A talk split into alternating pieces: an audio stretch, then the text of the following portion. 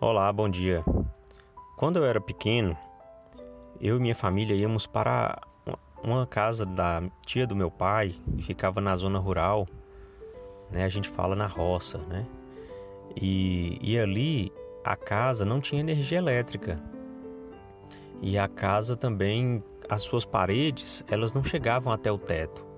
Eram as coisas que eu mais observava e de diferente, né, da minha casa, né, que é onde a gente mora aqui na cidade, porque tinha lâmpadas no teto, cada cômodo separado, e lá não, lá o que o que se falava em um cômodo da casa era escutado em outros porque as paredes não chegavam até o teto.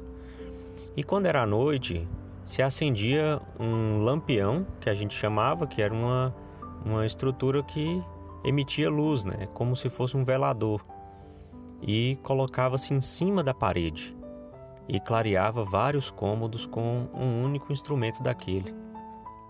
E achava aquilo interessante. E lendo as escrituras, o Salvador Jesus Cristo ele compara a gente mais ou menos como aquele instrumento ali.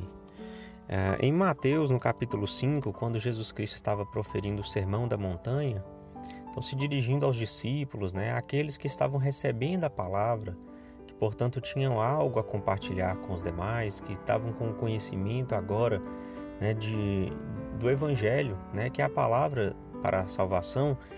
Então, Jesus Cristo fala nos versículos 14 a 16: Vós sois a luz do mundo. Não se pode esconder uma cidade edificada sobre um monte nem se acende a candeia e se coloca debaixo do alqueire, mas no velador, e dá luz a todos que estão na casa. Assim resplandeça a vossa luz diante dos homens, para que vejam as, as vossas boas obras e glorifiquem a vosso Pai que está nos céus. Bom, então a semelhança do que tínhamos lá naquela casa da roça, quando se acendia o lampião, não colocava ele debaixo né, em cima de uma cadeira, clareando só um quarto ou de forma individualizada para uma única pessoa, mas se colocava lá em cima da parede, né, de modo que naquela estrutura mais alta ele pudesse clarear a casa toda.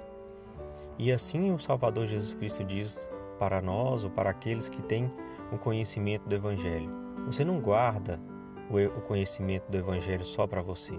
Não é algo que se beneficia unicamente a, a pessoa que possui, mas deve ser algo compartilhado com todos. Não, não deve ser guardado, mas deve ser dividido.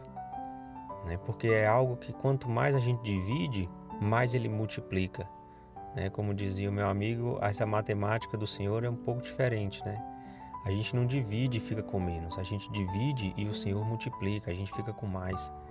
Porque ele vê que a gente está fazendo uso para o bem de todos. Então, ele vai dando mais e mais conhecimento à medida que a gente vai compartilhando.